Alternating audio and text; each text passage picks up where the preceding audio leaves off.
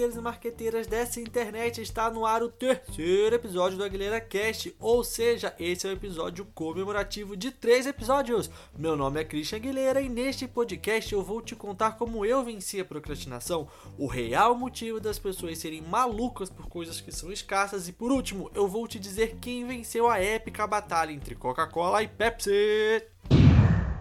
Cortando totalmente o clima de animação da abertura, você lembra do segundo episódio do Aguilera Cast que eu disse que a Uber tinha demitido 14% de seus funcionários em todo o mundo?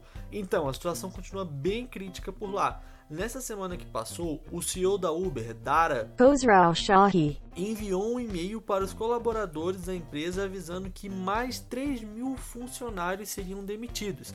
Essa triste decisão é embasada pela queda de 80% dos negócios da companhia por conta do coronavírus. Além disso, para piorar de vez, a Uber vai fechar 45 escritórios ao redor do mundo. Nem mesmo o expressivo aumento de 54% de pedidos via Uber Eats conseguiu cobrir o rombo. E se você pensa que é só lá na gringa que a bruxa tá solta, infelizmente você está errado. Empresas brasileiras também estão sofrendo com a pandemia, tendo em vista que houve um aumento de 8% no número de empresários que buscaram crédito nos últimos meses. Os dados foram compilados pelo Sebrae e pela Fundação Getúlio Vargas com base em pouco mais de 10 mil micro e pequenas empresas. Além disso, essa pesquisa mostrou que 44% das empresas paralisaram suas operações, justamente por necessitarem de um fluxo de pessoas, como academia, salão, barbearia, botiquim, essas coisas. Enquanto isso, 32% dos negócios estão atuando apenas virtualmente e somente 11% das empresas conseguiu manter suas atividades normalmente. Pronto, já falei a notícia ruim da semana logo de primeira, agora vai melhorar a situação. Lá no primeiro episódio desse podcast que o Brasil aprendeu a amar, eu falei sobre o livro Procrastinação da Lilian Soares. Esse livro foi uma das minhas incessantes buscas por meios de eliminar a procrastinação da minha vida. E eu venci a procrastinação, não só por causa desse livro, mas ele ajudou bastante. E eu disse que escreveria um texto sobre isso e colocaria lá no Medium, né? Então, eu fiz isso na última sexta-feira, dia 22 de maio. Você pode conferir o texto na íntegra em bit.ly, eu não sei, é bit.ly ou é bit.ly? Não, realmente eu não sei, mas enfim, é bit.ly barra procrastinar tracinho medium. Mas eu vou passar um resumo aqui das três coisas que eu fiz para eliminar a procrastinação da minha vida. A primeira coisa que eu fiz foi dividir tarefas complexas em pequenos afazeres. Então, tipo assim, eu tinha o costume de anotar uma tarefa tipo escrever um livro. Cara, isso é uma tarefa muito trabalhosa e eu colocava como meta do dia escrever um livro. E obviamente eu não conseguia. Então eu comecei a dividir tarefas complexas em pequenos afazeres. Então a minha meta do dia deixou de ser escrever um livro e passou a ser escrever o primeiro capítulo do livro. E no dia seguinte a minha meta era escrever o segundo capítulo do livro. A segunda coisa que eu fiz foi seguir a matriz de Eisenhower, Obviamente, como isso aqui é só áudio, não tem como você imaginar ou eu fazer um desenho para você. Mas a matriz de Eisenhower é uma parada que você consegue é, classificar as suas tarefas em importante urgente, importante mas não urgente, nem importante nem urgente. Quando eu classifiquei as minhas tarefas desse jeito, eu consegui é, ter uma clareza do que vai ser feito, se eu vou fazer, quando eu vou fazer, se eu preciso delegar isso para alguém. E a terceira coisa que eu fiz que me ajudou bastante foi começar a me recompensar. Então, poxa, eu tenho o objetivo de escrever um capítulo do livro hoje. Após escrever esse capítulo, eu posso relaxar, tipo ver um filme da Netflix jogar uma partida de FIFA. Mas de verdade, eu aconselho que você vá lá no Medium e leia o texto completo na íntegra, porque daí você vai ter acesso aos gráficos que eu coloquei, a prints e coisas reais que eu estou fazendo na minha vida. Então é só digitar aí bit.ly barra procrastinar tracinho medium, tracinho sinal de subtração. Beleza? É lá, eu tenho certeza que você vai gostar. Que diamantes, casas na praia e Ferraris têm em comum? É, exatamente, eu não tenho nenhuma dessas coisas e provavelmente você também não. No entanto, eu e você somos apaixonados por coisas assim, tipo, meu sonho é ter uma casa na praia. Mas por que as pessoas gostam tanto das coisas que são escassas? Você já ouviu falar do Fear of Missing Out? Esse termo foi citado pela primeira vez no ano de 2000 por Dan Herman. Aí, alguns anos depois, Andrew Jabilski e Patrick McGuinness definiram Fear of Missing Out como, abre aspas, o medo de que outras pessoas tenham boas experiências que você não tem, fecha aspas. Na prática, isso quer dizer que nós morremos de medo de perder oportunidades incríveis. Por exemplo, logo que começou a quarentena, vários empreendedores começaram a distribuir cursos gratuitos. Alguns desses cursos custavam dois mil reais antes da quarentena. Para muitas pessoas, eu incluso, um curso de dois mil reais é algo escasso. Então uma galera começou a baixar esses cursos mesmo sem saber se iam ver ou não. Como muitos desses empreendedores estipularam um prazo para que o curso ficasse gratuito, as pessoas só se matricularam para não perder essa oportunidade incrível. E o Fear of Missing Out é um dos motivos que faz o gatilho mental da escassez ser tão eficiente e poderoso.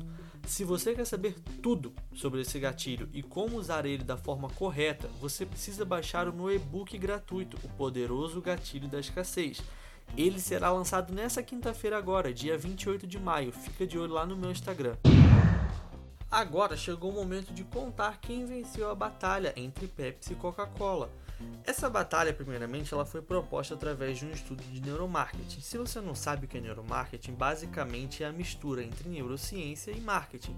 E o mais legal dessa ciência é que ela consegue mostrar de fato o que os consumidores querem, porque muitas vezes a gente pensa que quem toma decisão é a gente, quando na verdade não, a gente só executa uma decisão que foi tomada pelo nosso cérebro. A grande questão do neuromarketing é que ele consegue mapear o que o cérebro das pessoas realmente querem de fato. Por isso que esse experimento realizado pelo neurologista Reed Montagne foi tão incrível. O resultado desse estudo foi espetacular, tendo em vista que foi a primeira vez que os cientistas conseguiram comprovar que as pessoas consomem o que consomem, principalmente influenciadas pela marca. O estudo ele aconteceu mais ou menos da seguinte forma: numa primeira etapa, os cientistas é, pediam para pessoas beberem dois copos de refrigerante. Um copo tinha Pepsi e o outro copo tinha Coca-Cola. Só que nenhum dos dois copos tinha rótulo, eram apenas copos normais. Quando as pessoas bebiam esse refrigerante, elas estavam sendo monitoradas por um aparelho de ressonância magnética funcional, um fMRI ou fMRI em inglês.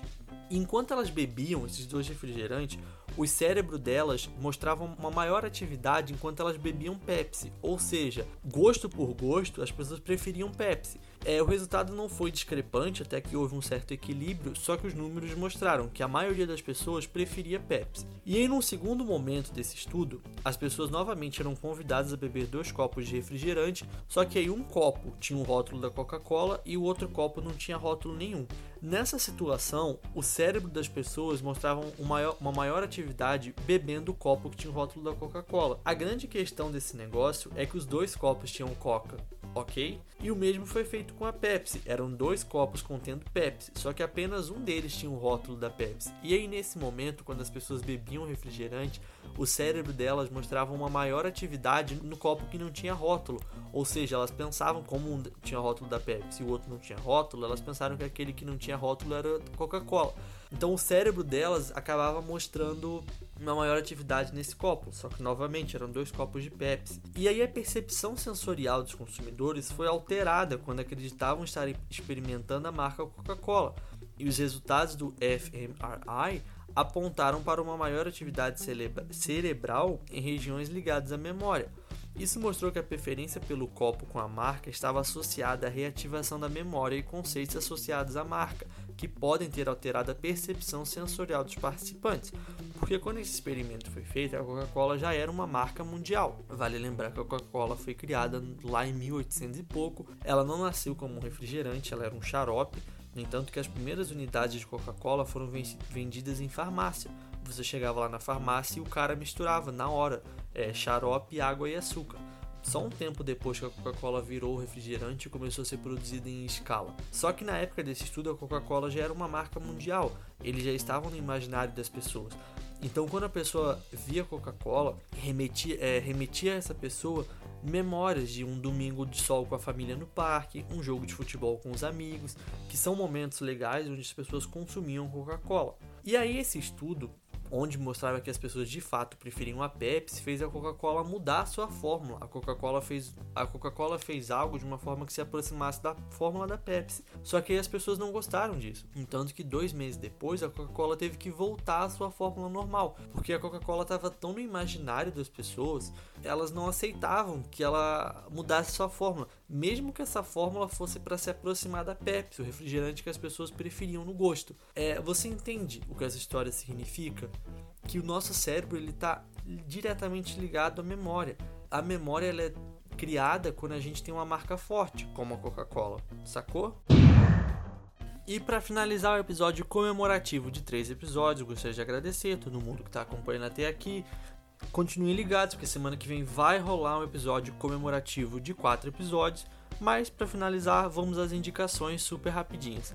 Nas indicações super rapidinhas de hoje, eu vou indicar que você baixe um documento divulgado por John Miller do Google. Nesse documento, John nos mostra as 593 maneiras distintas que as pessoas procuram por Britney Spears no Google.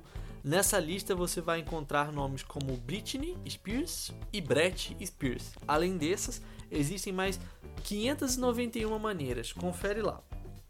Agora que está chegando frio, é uma boa época para ficar embaixo das cobertas vendo filme de terror. Justamente por esse motivo, você deveria procurar a série Coletivo Terror na Netflix.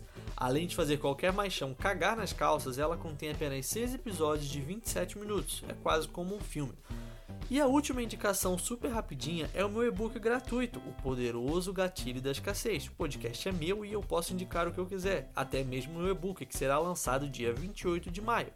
E aí, gostou desse episódio? Não gostou? Quer enviar uma ideia, sugerir um tema ou pedir um salve para o próximo episódio? Me manda um direct lá no Instagram em aguileiracop, Aguilera C-O-P-Y. Um forte abraço e logo logo eu volto com mais novidades desse marketing que tanto amamos.